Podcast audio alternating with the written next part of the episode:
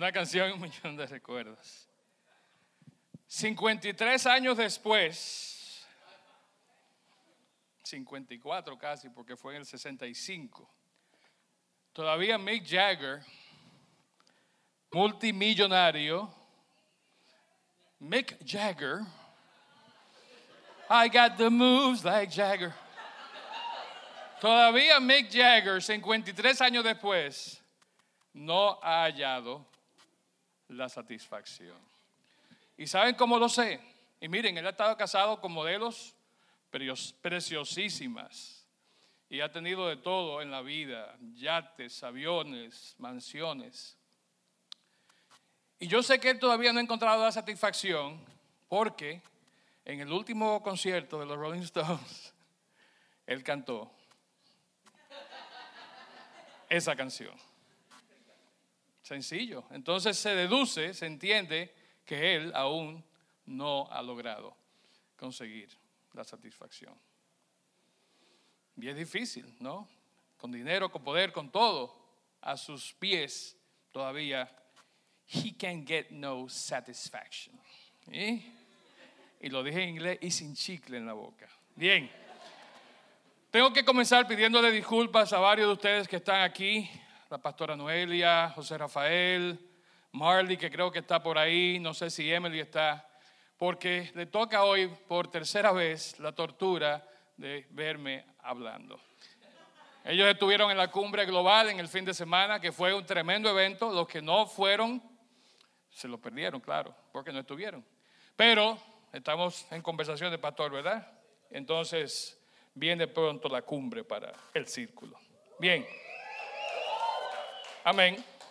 Bien, como decía Fausto, estamos eh, continuando la serie Dios bendice a, en el capítulo 5 de Mateo, lo que comúnmente se conoce como las bienaventuranzas.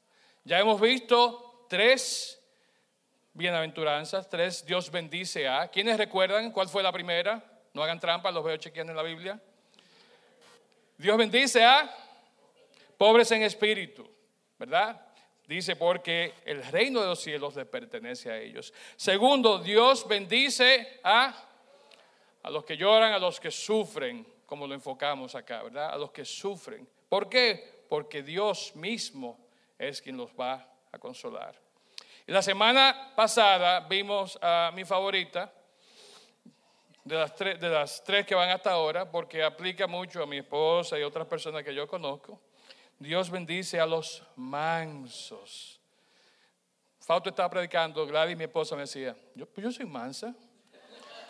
Y yo decía, sí, mi amor, tú, eres mansa, tú eres mansa. Sí, sí, sí, tú eres mansa. Y ella va a heredar la tierra según esta bienaventuranza. Hoy nos toca el próximo Dios bendice, y es que Dios bendice a quién? A los que tienen hambre y sed de justicia. Dios bendice a los que tienen hambre y sed de justicia y dice que ellos serán saciados, ellos serán satisfechos. Ellos serán satisfechos.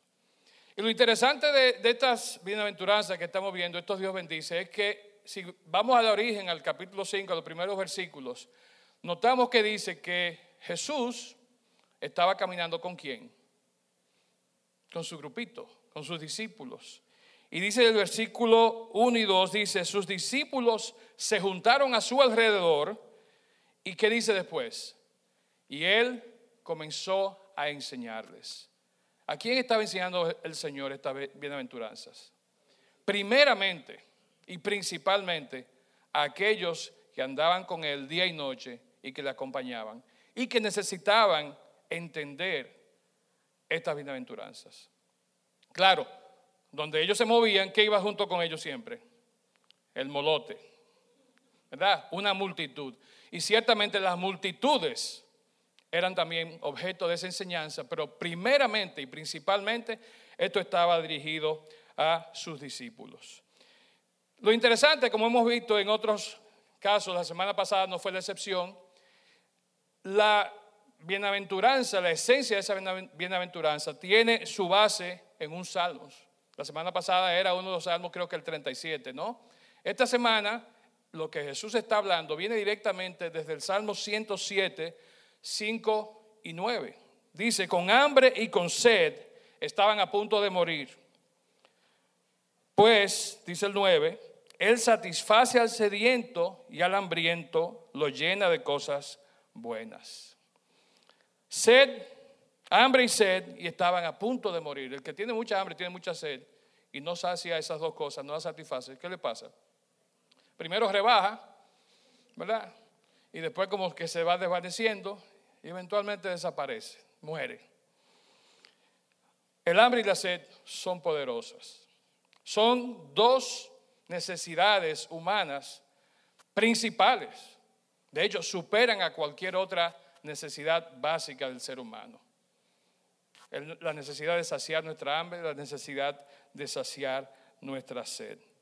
Y lo interesante es que Jesús en esta enseñanza usa ambas en un sentido combinado para expresar lo crítico, lo agudo de lo que él quería enseñar en ese momento.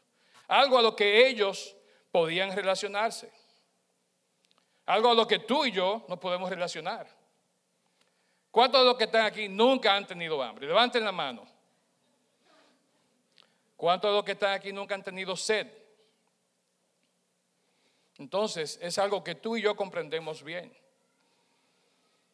Es algo que todos los que vivimos y pasamos por la tierra saben a lo que me refiero. Yo quisiera que alguien me, cuente algo, diga algo rapidito de qué usted hace cuando llega a un grado de mucha hambre o mucha sed. ¿De qué usted sería capaz? Piénsenlo. Y un valiente o una valiente que me diga. Sería capaz, sí, Fausto.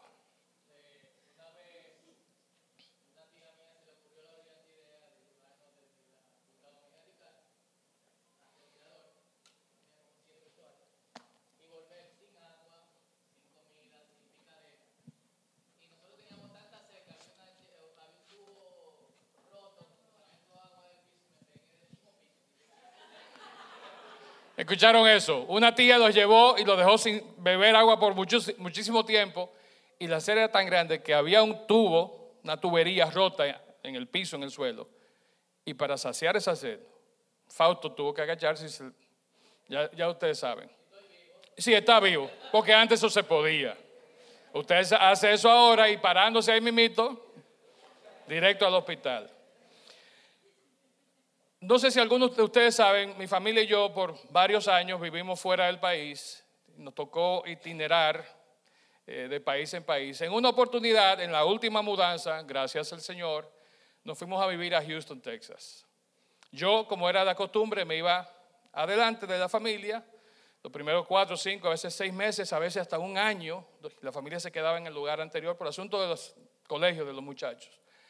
Pero en esta oportunidad ellos realmente sí tuvieron casi un año, desde octubre del 2001 hasta agosto del 2002. Cuando llegamos, yo tenía algunas personas, ya yo tenía amigos, hermanos en la iglesia, pero mi esposa, que es tan tímida y tan introvertida, rápidamente se incorporó a un grupo de damas de esa comunidad en Houston, al norte de Houston.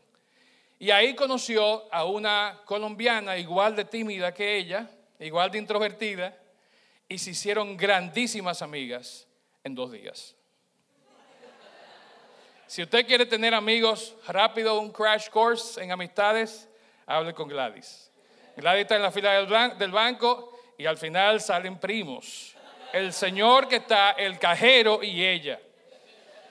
Bien, ella hizo amistad con esta señora Margarita, que estaba casada precisamente con un misionero norteamericano y ellos habían regresado de Colombia y iban a trabajar, e iban a trabajar en, en Houston, en The Woodlands, al norte de Houston.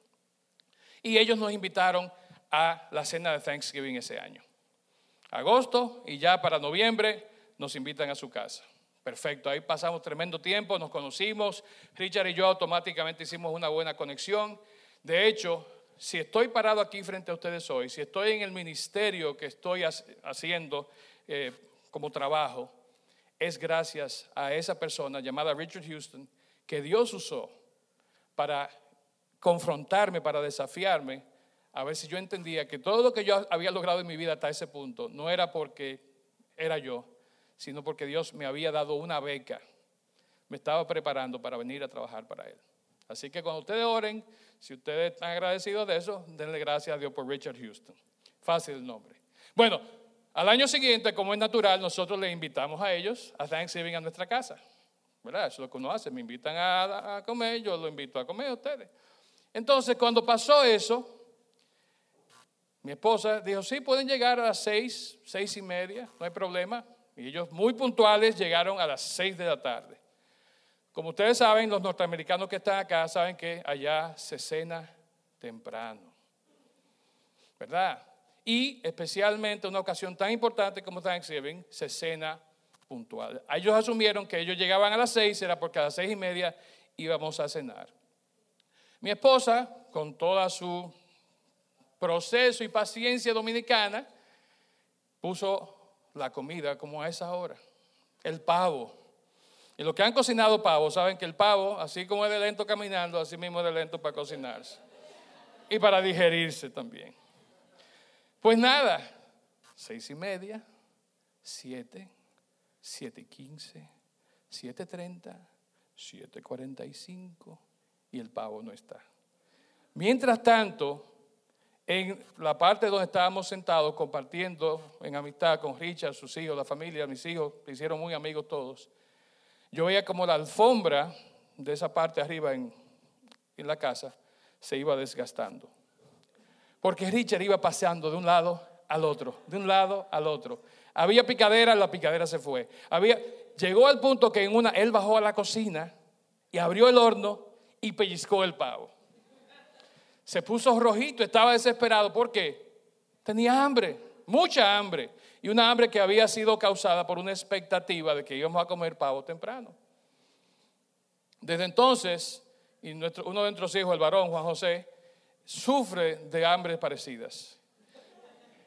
Y desde entonces, cada vez que hay una situación donde la comida no está lista a tiempo, o por lo menos el tiempo que él entiende, eso en mi casa se llama un Richard.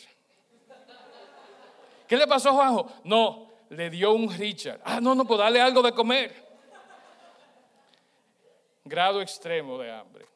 Jesús pasó por un Richard, me imagino. Jesús estuvo tentado 40 días y noches sin comer y quizás bebiendo muy poca agua. Y ahí aprovechó el enemigo, ahí aprovechó Satanás. ¿Para qué? Para tentarlo. Aprovechó que él estaba débil, aprovechó que él no tenía el sustento, las fuerzas necesarias para tentarlo. Y para decirle, si tú eres quien tú dices que tú eres, el papaupa de la matica, perdón a los que no entienden el dominicano, si tú eres quien tú eres, dile a las piedras que se conviertan en pan, dile a que te traigan, que te sirvan. El Señor le dijo, no, tranquilo. De hecho, lo que sirve de marco para lo que estamos hablando en estas semanas está en Mateo 4.4 y es donde dice, se me fue un ching, ¿cómo dice Mateo 4.4? La gente y esto fue lo que Jesús le contestó, ¿verdad? La gente no vive solo de pan, sino de cada palabra que sale de la boca de Dios. Con eso, Satanás lo dejó, porque entendió que por el lado físico, por el lado de esa necesidad extrema física, de hambre, de sed, él no iba a poder estar atacando al Señor. En el Evangelio de Juan no aparece, interesantemente no aparece esta tentación de Jesús, ¿verdad? El Evangelio de Juan, como sabemos, tiene otro enfoque. Pero sin embargo, en Juan se captura otro momento en el que Jesús también tuvo hambre. Vamos allá a Juan 4, 31 y 34. Y vamos a ver los versículos 31 eh, al 34 de Juan 4. Les doy un minutito para que lo encuentren dice así, mientras tanto los discípulos le insistían a Jesús, Rabí, come algo. Jesús les respondió, yo tengo una clase de alimento que ustedes no conocen. ¿Le habrá traído alguien de comer mientras nosotros no estábamos? Se preguntaban los discípulos unos a otros. Entonces Jesús explicó, miren qué interesante, mi alimento lo que a mí me satisface, lo que a mí me llena, ¿qué es? Consiste en hacer la voluntad de Dios, quien me envió, y en terminar su obra. Entonces vemos ahí que Jesús, de nuevo, estaba muy claro en lo que era su misión, en lo que era su enfoque. Su enfoque no era venir a comer y a beber, aunque lo acusaban de eso, ¿verdad? Los fariseos y todos decían, mira este, viene a comer y a beber con pecadores. Esto es lo que hace Jesús. En vez de estar ocupado en lo que él dice que lee, sin embargo, él está, muy claro en su misión. Está muy claro en su visión. Mi alimento es hacer la voluntad de Dios. Y vamos a ver eso un poquito más adelante.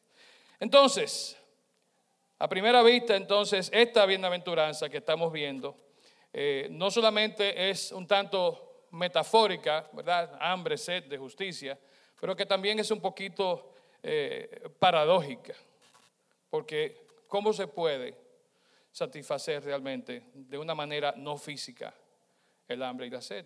Claro, estamos hablando de hambre y sed de justicia. Pero ¿qué significa justicia? ¿Qué es justicia? Alguien que diga, y a los de Misión Internacional de Justicia, no vale que ustedes contesten. ¿Qué significa justicia? ¿Qué es justicia? Dígame. Nadie sabe lo que es justicia. ¿Qué es justicia? Obtener lo que merecemos. Que se nos dé lo que nosotros merecemos. ¿Verdad que sí? ¿Qué otra cosa es justicia? Como la conocemos común y vulgarmente cada día. Cuando abrimos los periódicos y leemos que hablan de justicia. ¿A qué se están refiriendo? Sí. ¿Perdón? Una consecuencia de nuestros actos, recibir, ¿verdad? La paga, la consecuencia de nuestros actos. ¿Alguien más? Sí.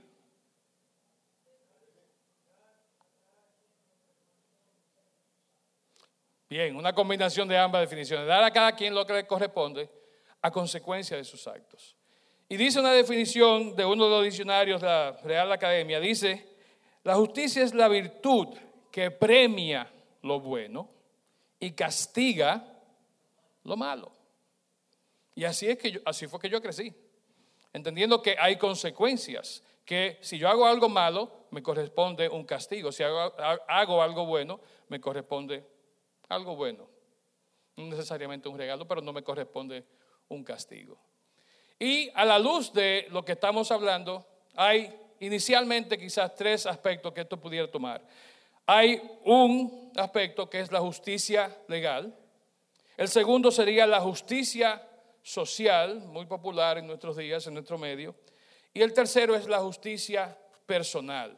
Quizás un, un concepto un poquito más abstracto, pero no así, no importa, es eh, justicia. Bien, esas definiciones fueron las que ustedes dieron, ¿verdad? Da a cada cual lo que le corresponde y que premia lo bueno y castiga lo malo. La justicia legal. ¿A qué se estará refiriendo esto de justicia legal? Creemos que sabemos. Pero veamos qué nos dice la Biblia sobre la justicia legal. Romanos 3, 22 en su primera parte dice lo siguiente. La justicia de Dios por medio de la fe en Jesucristo es para todos los que creen en Él. Muy sencillo, no hay que buscarle cinco patas al gato. La justicia legal, visto desde los ojos de la palabra, visto de los ojos de Dios, como dice este versículo y como dice Pablo a los romanos, es por medio de la fe en Jesucristo. ¿Tienes fe en Jesucristo? ¿Crees en Jesucristo? ¿Crees en la obra de Jesucristo? Y es para ellos, para todos los que creen en Él. Entonces, Dios nos considera justos en un aspecto legal bíblico, si lo queremos llamar eso, cuando decimos que creemos en el sacrificio que Él hizo de venir a morir en la cruz por nuestros pecados, por ti y por mí.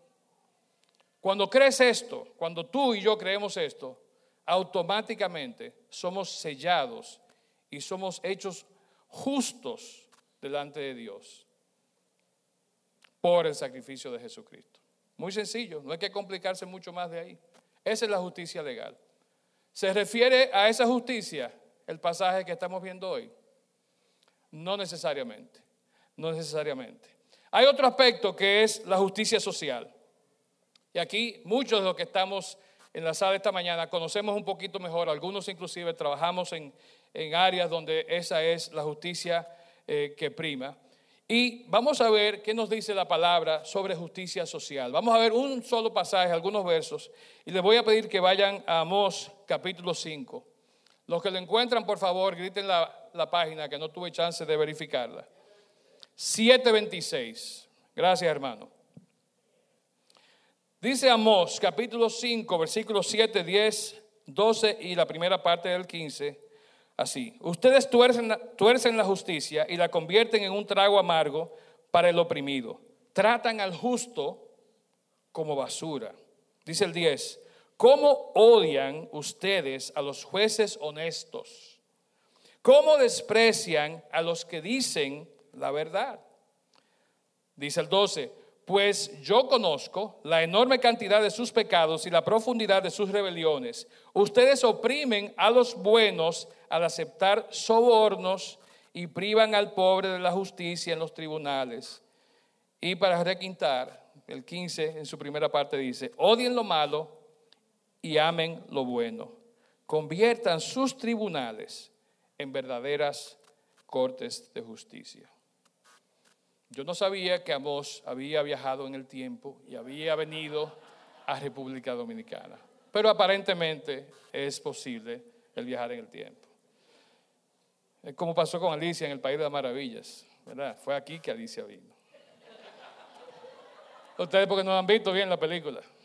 Chequenla de nuevo y se van a dar cuenta que es aquí, fue aquí. Bien, Dios ciertamente se preocupa por la justicia social a Dios le pesa, le hace una carga, le entristece, ¿verdad? Inunda su corazón el sentimiento que Él siente y lo que Él quiere que se logre a través de la justicia social. Pero ¿qué pasa? No es a esto que se está refiriendo. Nuestra organización, en la que trabajamos varios los que estamos aquí, IJM, Misión Internacional de Justicia, justicia social, que se hagan juicios justos, que las personas que tienen que pagar algo lo paguen. Que los que tienen que ser cambiados en su vida sean cambiados, restaurados, reivindicados. Pero no es a eso que se está refiriendo necesariamente la justicia. Esto nos deja con un tercer eh, significado de la justicia que hablábamos hace un momentito, entonces la justicia personal. ¿Y qué es justicia personal? Como yo hago, cómo yo ejerzo la justicia personal. No soy parte de una organización, no soy parte del sistema público de justicia. ¿Cómo yo puedo ser justo de manera personal? Yo venía ahorita y venía orando en el carro, llegando acá, doblando casi en la Lincoln con, Kennedy. Y pensaba en eso, pensaba en este punto específicamente. Y de la nada salió un señor, no sé si lo han visto, lo que pasan por ahí, está en muletas y con un vasito. Y yo me sentí motivado, ¿verdad? El Espíritu me motivó, me inspiró, según aprendí este fin de semana, ¿verdad? Fui inspirado a darle algo a ese Señor. No lo hice para que nadie me viera, no lo hice, y lo estoy contando aquí y ya perdí mi, ¿verdad? Mi galardón del cielo ya se fue, pero decidí perder ese para contárselo a ustedes. Y yo entendía que con esa acción yo estaba haciendo justicia personal, ¿verdad? Yo estaba lo que no han hecho la sociedad por él, lo que no hay, yo estoy siendo justo, equitativo, ¿verdad? Y estoy dándole algo para que él pueda tener algo que necesita. A veces es defender a alguien. ¿Cuántas veces usted no ha estado en una situación donde hay alguien abusando de otro y usted quiere meterse en el medio? ¿Cuántos lo han hecho? Levanten la mano, no tengan miedo. ¿Ah? De nuevo, mi esposa, mi hija y ahora mi nieta de nueve años son expertas en justicia personal, combinada con justicia social y si tuvieran, si karate, con karate. Pero nada, ese es el punto. La justicia personal entonces habla de cómo nosotros, cómo nuestra conducta hace cosas justas, hace cosas justas y no hace cosas injustas. Sencillo. Si nuestra vida está siguiendo ese patrón y si está siguiendo esa, ese camino de hacer justicia al que entendemos que está siendo oprimido, causa de injusticia, y no hacer cosas injustas a aquellos con los que nos toca interactuar. Estamos siendo justos en un aspecto personal. Pero muchas veces eso es un poquito problemático. De hecho, había un grupo de personas en los tiempos de Jesús que se creían ser, ¿verdad? Súper, ultra, mega, lo último de lo último. Y porque ellos eran los empoderados, ellos eran los que tenían el poder religioso y político hasta cierto sentido, ¿verdad?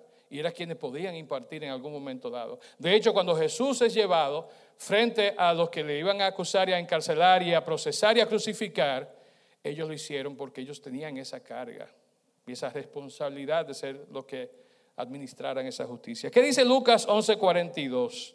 Hablándole a ese grupo de personas. ¿Qué aflicción desespera a quién? Fariseos, pues se cuidan de dar el diezmo, ¿verdad? Sobre el, más mínimo ingreso de sus jardines de hierba, pero pasan por alto la justicia y el amor de Dios. Ellos tenían amor, sí, pero amor a qué? Amor a quiénes? Amor para qué? Realmente los fariseos, por más que trataban y por más que querían hacer, no eran justos. Entonces, eso nos deja con una sola justicia posible. Una sola justicia posible. No es la legal, no es la social, ni siquiera es la nuestra personal. La justicia de la que nos está hablando acá está hablándonos de la justicia divina. Yo sé que ustedes lo sabían desde el principio. Pasa que quise darle toda esa vuelta para ver si se mareaban y llegábamos al punto. Justicia divina. ¿Cómo se define la justicia divina? No es, como yo decía, ni social, ni legal, ni personal, simplemente es una justicia elevada al plano espiritual. Y sí hay un componente humano en esa justicia. De hecho, sin el componente humano, esa justicia divina no se ejerce. No se puede ejercer. Dios no la puede hacer por sí solo. Necesita que nosotros nos involucremos en ese proceso para que la justicia divina llegue a aquellos a quienes tiene que llegar. De hecho, fíjense cómo él cuando habla con Moisés, cuando está comenzando a relacionarse un poquito más directo con Moisés, dice este versículo en Éxodo, que el Señor pasó por delante de Moisés proclamando, Yahvé, el Señor, el Dios de compasión y misericordia. Soy lento para enojarme y estoy lleno de amor inagotable y fidelidad. Yo derramo amor inagotable a mil generaciones y perdono la, inequidad, la rebelión y el pecado. Pero no absuelvo al culpable. Ahí estamos de nuevo con la paradoja, ¿verdad? Ese Dios de amor que hace todo eso, no absuelve al culpable. ¿Quién es el culpable en este caso? El culpable somos todos nosotros, tú y yo. Pero Él es un Dios de amor. Y Él es un Dios que, como dice, perdona mil generaciones. Pero para que ese perdón surte efecto, ¿qué tiene que haber? Yo tengo que buscarlo. El perdón está ahí. La justicia, la misericordia, la compasión, como dice aquí, está ahí, lista para ser dada a mí. Pero yo tengo que accionar, pedirla, buscarla y hacer lo necesario para que yo pueda recibir el beneficio de esa justicia. El Antiguo Testamento no define entonces la justicia como la virtud que premia a los buenos y castiga a los malos. Si eso fuera así, sería imposible hallar a nadie que pudiera ser llamado justo. Sería imposible poder entender muchos de los textos bíblicos. Dice Salmos 37, 17, hablando aquí obviamente David, dice, daré gracias, daré gracias, perdón, al Señor porque él es justo.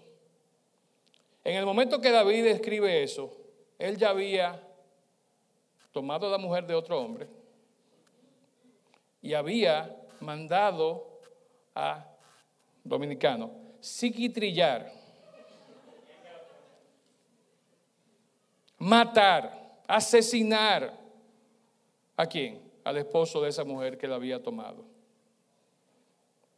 Daré gracias al Señor porque Él es justo.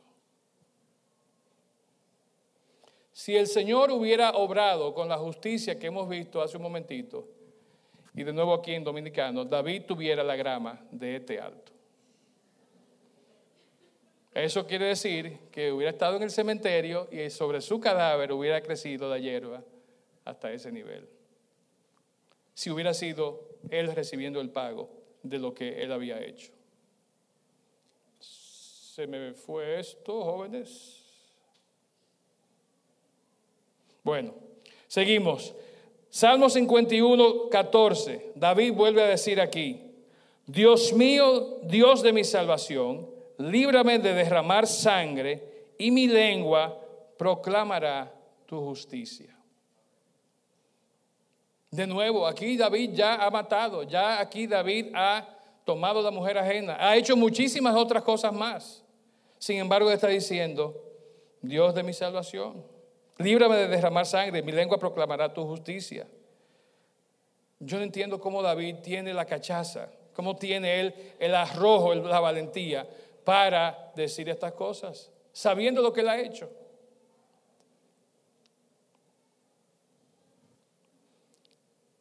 Interesante, ¿no?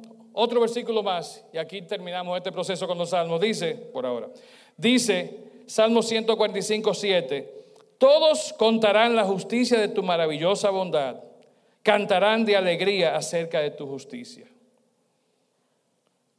Él mismo y otros dice que van a, contar, ¿verdad? La maravillosa bondad de Dios, que van a cantar de alegría. Y si usted sigue explorando los salmos, va a encontrar que muchos tienen este mismo tipo de enfoque. Esto para los estudiosos del idioma es lo que se llama paralelismus mebrorum. No es una especie rara de, de ave exótica. Simplemente lo que eso quiere decir es que los salmos están construidos en una forma poética donde la primera línea, donde el primer enunciado es ratificado en lo que dice el segundo enunciado. Entonces, como vimos aquí, dice, todos contarán la historia de tu maravillosa bondad y se refleja o hace eco diciendo, cantarán de alegría acerca de tu justicia. Simplemente quiero decirles esto, que eso lo hace David, lo hacen los salmos para aclarar y confirmar que Dios es un Dios justo, que Dios es un Dios bueno, que Dios es un Dios de misericordia. Y entonces, Dios es justo y compasivo, pero al mismo tiempo aborrece al malvado. ¿Por qué Él no perdona a todo el mundo? ¿Por qué Él no se olvida de los pecados de todos. Dios quiere que nosotros actuemos. Dios es justo y es compasivo hasta un punto. Se volvió a ir. Bien, continuamos. Próximo versículo, eh, que bueno, acabamos de ver el Salmo 116, 5, donde dice, el Señor es justo y compasivo, nuestro Dios es todo bondad. Dios es justo y compasivo y es todo bondad. ¿Cómo es posible que un Dios que sea justo y compasivo quiera el mal de aquellos que no hacen el bien? ¿Cómo es que Él no perdona a todos? ¿Cómo es que Él no puede ejercer, de nuevo pregunto, esa justicia y compasión de manera general? Y caemos en lo mismo. Dios quiere que nosotros obremos. Dios quiere que nosotros obremos. Y Dios quiere que su gracia, su justicia divina, sea la que nos restituya. La que nos regrese al estado original de cuando estábamos sin pecado. Cuando Adán y Eva, los invitados, fueron creados y vivían antes de pecar, ellos eran considerados justos. Y tanto en el caso de ellos como en el caso nuestro, la justicia divina nos hace justos y no es por nada que realmente nosotros hayamos hecho. Simplemente es por compasión, es por la bondad, es por la misericordia, es por la gracia de Dios. Proverbios 28:13 nos dice que los que encubren sus pecados no van a prosperar. Si tú y yo hacemos lo que hacemos, y no destapamos eso, por lo menos no lo presentamos a Dios, dice que no prosperamos. ¿Quién prospera? El que lo confiesa y el que lo abandona. Entonces la justicia de Dios tiene algunos requisitos. El ser satisfechos por la justicia de Dios tiene algunos requisitos. Le voy a dar rápido porque se nos ha ido el tiempo aquí un poquito. Pero quiero, se fue muy lejos. Quiero llegar a esta versión que encontré buscando eh, alguna información de la Biblia que se llama la versión La Palabra. Y básicamente es eh, usada en España principalmente. Fíjense cómo ellos enfocan y cómo se traduce el versículo 6 de Mateo 5. Felices los que desean de todo corazón que se cumpla la voluntad de Dios los que desean que se cumpla la voluntad de Dios. Esos son los que tienen hambre y sed de justicia. Hambre y sed de justicia es estar deseosos de que se cumpla la voluntad de Dios. Vemos el caso de María, cuando a ella se le anunció que iba a tener al Hijo de Dios. María dijo en Lucas 1.38, soy la sierva del Señor que se cumpla todo lo que has dicho acerca de mí. En otras palabras, yo estoy abierta a que se cumpla en mí la voluntad de Dios. Yo estoy dispuesta a que se cumpla en mí la voluntad de Dios. Bien, ¿qué concluimos entonces de todo esto? ¿A dónde llegamos cuando somos satisfechos de esa hambre y esa sed? ¿Qué es ser satisfechos? ¿Qué es estar saciados? ¿A qué se refiere? Se refiere básicamente a que nuestra necesidad, nuestro deseo, nuestro anhelo de algo que no tenemos es completado. Esa parte, y escuchamos en una de las ah, charlas, en una de las ponencias de la cumbre estos últimos dos días, ese hueco, ¿verdad? Esa brecha, ese espacio que hay en nuestras vidas, en nuestro proceso de aprendizaje, ellos hablaban de en la visión de nuestra eh, organización, lo que fuera. Es un espacio que solo puede ser llenado, como sabemos, por Dios. Pero en el caso de cuando estamos hambrientos y sedientos, eso solo puede ser llenado por la justicia, por la compasión, por la bondad, por la misericordia de Dios. Yo sé que ustedes ya olvidaron lo que hicieron el año pasado, pero quiero que tomen cinco segundos solamente. Piensen en la noche de Nochebuena. Piensen en lo que comieron. Y no solamente piensen en lo que comieron, sino piensen cómo se sintieron después que comieron lo que comieron. Y sean honestos ahora. Estamos terminando, pero quiero ver que ustedes levanten sus manos y me digan, ¿cuántos de ustedes comieron y se sintieron satisfechos. Qué bueno. Ahora, ¿cuántos de ustedes comieron y al momento siguiente tuvieron que pararse a ir a otro lugar porque estaban demasiado llenos? Levanten la mano, no sean malitos, dos o tres, ¿verdad? No es lo mismo estar harto, no es lo mismo estar hambriento que a sentirse satisfecho. Sentir que la cosa llegó al punto donde debía de estar. Que eso llegó al punto donde debía de estar. Y el versículo vuelve y dice, ¿no? Bienaventurados, dichosos. Dios bendice a quienes, aquellos que tienen hambre, sed de justicia, porque ellos serán satisfechos. Si buscamos realmente de todo corazón la justicia de Dios, la justicia divina, dejamos que Él nos use para ser portadores de su gracia, de su compasión, de su bondad, de su misericordia, primeramente en nuestras vidas y luego a los demás, vamos a ver cómo vamos a llegar a sentirnos satisfechos. Le pido que se pongan de pie para terminar en un momento de reflexión y oración. Y donde están, le pido que por favor inclinen sus cabezas.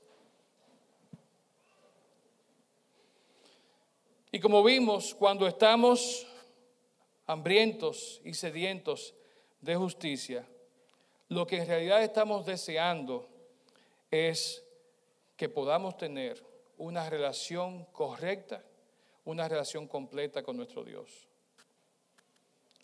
Si eso no es lo que te motiva al venir aquí al círculo, a querer escuchar los mensajes, si, si eso no es lo que te motiva cuando estás en tu casa meditando en la palabra, entonces es hora de que nos revisemos.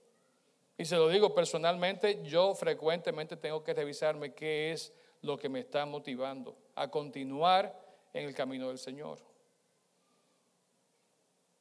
Es por prestancia, es por tener una plataforma de donde decir lo que yo pienso de algunas cosas, o es realmente porque yo anhelo y deseo cumplir la voluntad de Dios. Y muchas veces me encuentro haciendo lo que hago, aún parándome aquí frente a ustedes y no necesariamente haciéndolo porque quiero cumplir la voluntad de Dios. Oramos. Y tomen un tiempo, por favor, para reflexionar cómo se está manifestando Dios en tu vida. ¿Cómo, ¿Cuáles son esas cosas de las que tienes hambre y sed cada día? Y sobre todo, ¿cómo estás alimentando esa hambre? ¿Cómo estás saciando esa sed. Buscar la justicia de Dios debe ser nuestra hambre y nuestra sed convertida en acción.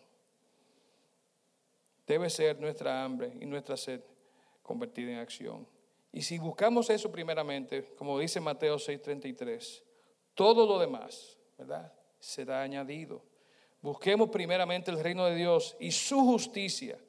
Todas las demás cosas serán añadidas. Padre, gracias te damos por este día. Gracias, Señor, por tu palabra.